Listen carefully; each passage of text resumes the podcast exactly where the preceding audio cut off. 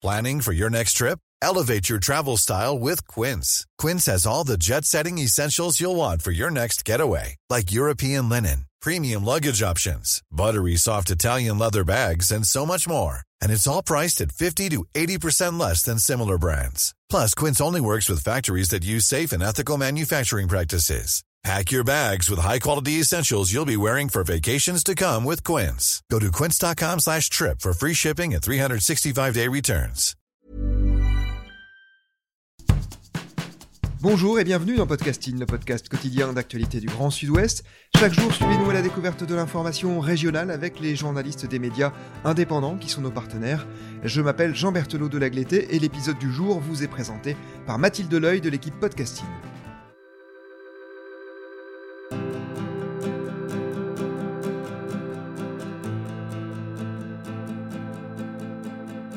Aujourd'hui, nous allons à la rencontre de la revue Far West. Far West, c'est une revue en ligne qui entend raconter le Sud-Ouest entre journalisme et séries documentaires.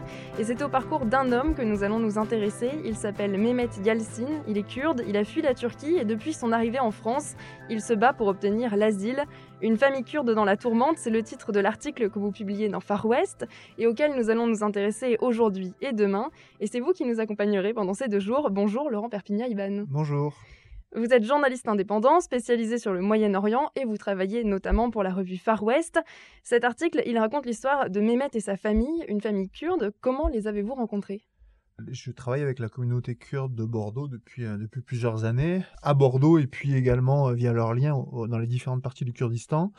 Et ils m'ont alerté euh, dans le courant de l'été sur la situation de cette famille, de cet homme en particulier, Mehmet Yalcin, donc un ressortissant kurde originaire de Turquie, de la petite ville de Varto, euh, qui est dans le sud-est du pays, et qui était euh, menacé euh, d'expulsion. voilà, la nouvelle est tombée au cours de l'été.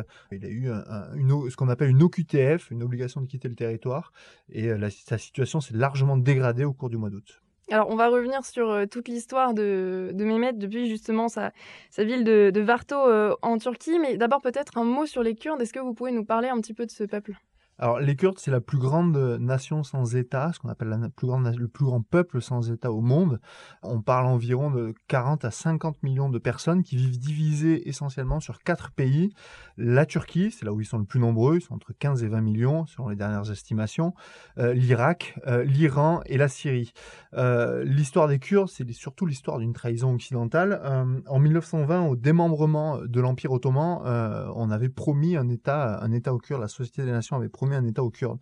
Euh, cet État ne s'est jamais fait. Le, traité de, Sèvres a été révisé en 1923 euh, et, les Kurdes n'ont pas eu d'État. Ils ont été répartis artificiellement au sein des quatre pays que j'ai cités, donc l'Iran, l'Irak, la Turquie et la Syrie.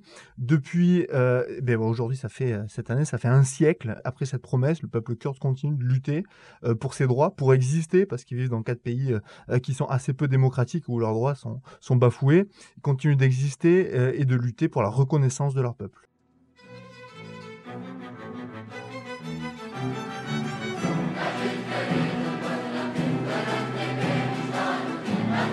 one.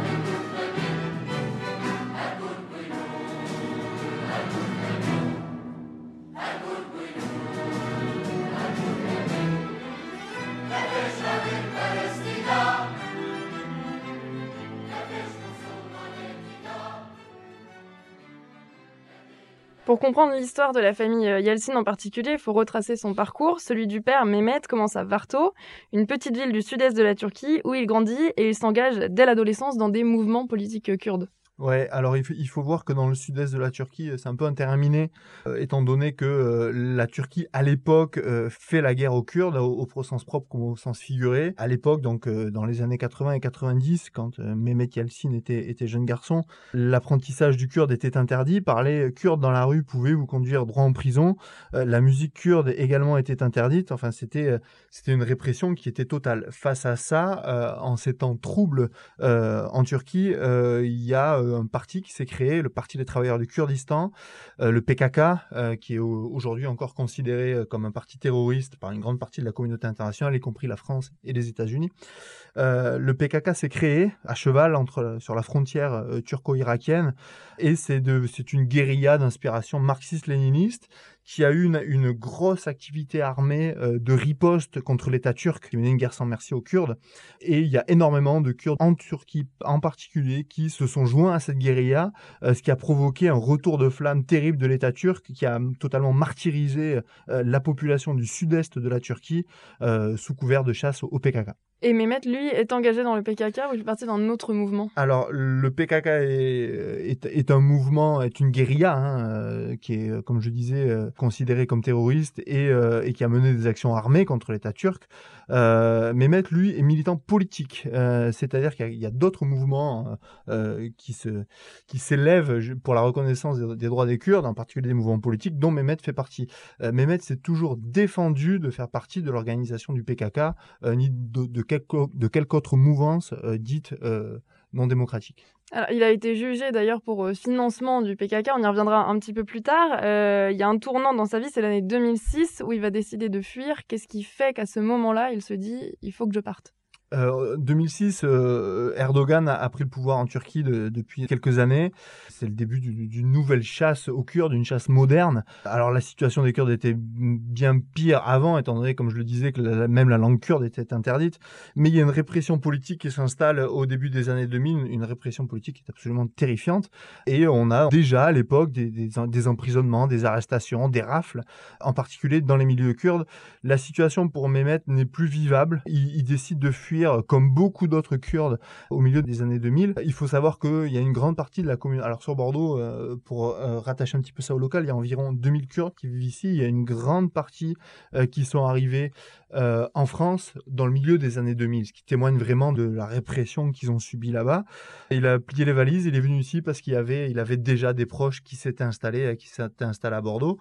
Le choix de la France, euh, pourquoi? Parce qu'il savait que la France avait des liens assez forts avec les Kurdes, avait maintenu des liens forts, et il espérait que ça serait justement peut-être le seul pays d'Europe qui ne le renverrait pas vers la Turquie. Il part seul? Il part seul, euh, sa compagne reste sur place, elle le rejoindra en 2011.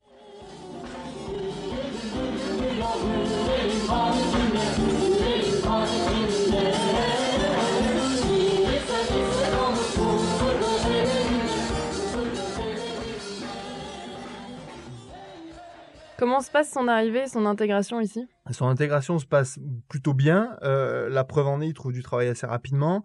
Et puis la communauté kurde est extrêmement euh, solidaire et soudée. Donc euh, à partir du moment où il a déjà de la famille sur place et où il a des connaissances sur place, son intégration se passe au mieux, il devient carleur. Et en 2011, donc sa femme le rejoint et naîtront quelques années plus tard trois enfants quand il est parti, il n'envisageait pas de retour. C'était vraiment. Euh, c'était c'était pour lui un, départ sans retour. Il savait que s'il revenait en Turquie, euh, ça serait comme un arrêt de mort. Du moins, tant qu'il n'y a pas de changement démocratique opéré en Turquie, euh, il savait très bien que tout retour était, était totalement impossible. Les procédures administratives vont pas bien se passer. Ici, euh, d'abord, il est placé sous contrôle judiciaire. Alors, il est placé sous contrôle judiciaire. Il faut réinscrire ça dans une politique euh, globale en France qui est menée contre les militants kurdes. Il y a une vague de personnes qui sont mises sous contrôle judiciaire et même condamnées pour financement euh, du terrorisme, quelque chose qui est complètement opaque, sur lesquels il n'y a pas eu de preuve d'apporter. Alors, Mehmet n'est pas le seul. Hein. Il y en a, ils sont plusieurs dizaines un petit peu partout en France. On parle déjà à l'époque de pression de la Turquie sur la France. il faut comprendre une chose, c'est que la Turquie interdit toute démonstration kurde sur son territoire. Pour avoir moi-même été au, Kurdistan euh, de Turquie, euh, j'ai pu le constater, c'est extrêmement compliqué. Les couleurs kurdes sont interdites. Euh, personne n'ose sortir avec un kéfi aux couleurs kurdes dans la rue, à part pour le Nouvel An, qui est un petit peu le Nevroz, qui est un, grand rassemblement qui reste toléré, mais sous étroite surveillance policière. Le reste de l'année, la kurdité ne s'affiche pas. Alors, quand toute manifestation politique est interdite, quand les partis politiques kurdes ou pro-kurdes considérés comme procures sont interdits et leurs dirigeants emprisonnés, euh, Erdogan vote forcément d'un très mauvais œil que des Kurdes mènent des manifestations extrêmement nombreuses au cœur de l'Europe, en France, en Allemagne en particulier. Ça va être un petit peu le détonateur. Il va s'en prendre de manière frontale à la communauté kurde qui est active politiquement en Europe, en France et en Allemagne. Et, euh, et, ça, va se, ça va se conclure par cette vague de mise sous contrôle judiciaire euh, en étroite collaboration entre la France et la Turquie. Personne ne sait réellement ce qu'il en est. mais Metlus en est toujours absolument défendu avec son statut de modeste carleur. Il disait euh, lors d'une interview comment j'aurais pu envoyer des fonds à une organisation armée euh, à l'autre bout de la Turquie.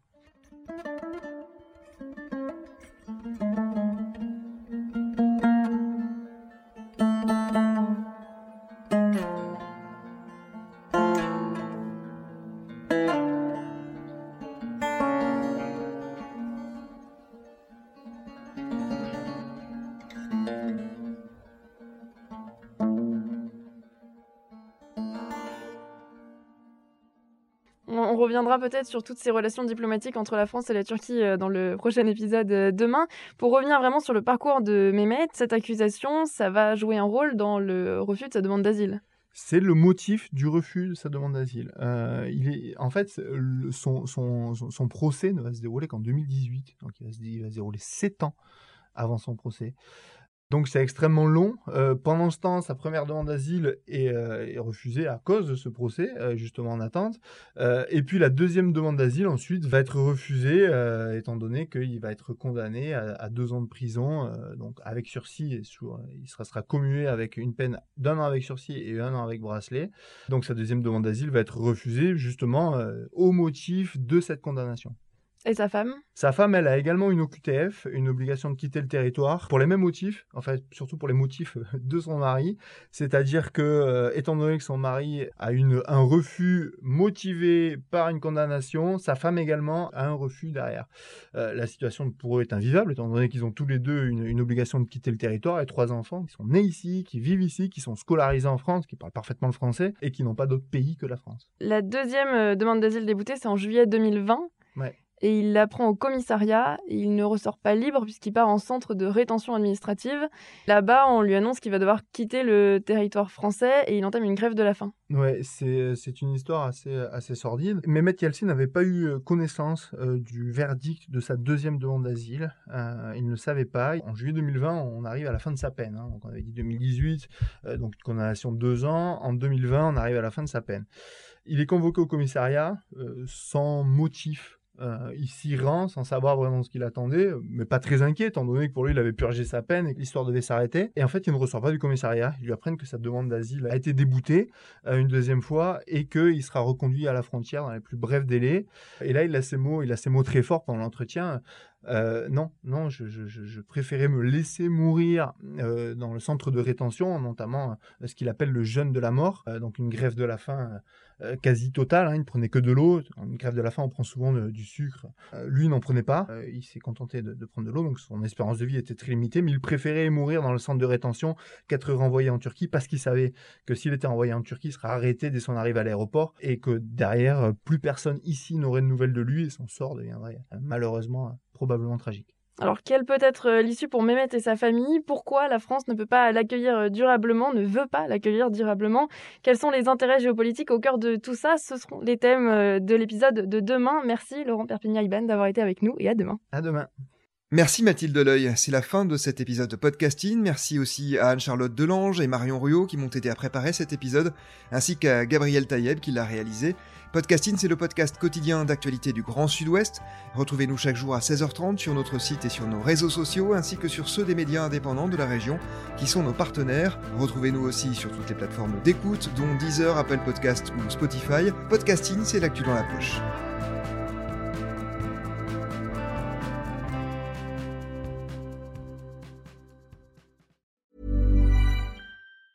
Planning for your next trip? Elevate your travel style with Quince. Quince has all the jet setting essentials you'll want for your next getaway, like European linen, premium luggage options, buttery soft Italian leather bags, and so much more. And it's all priced at 50 to 80% less than similar brands. Plus, Quince only works with factories that use safe and ethical manufacturing practices. Pack your bags with high-quality essentials you'll be wearing for vacations to come with Quince. Go to quince.com slash trip for free shipping and 365-day returns.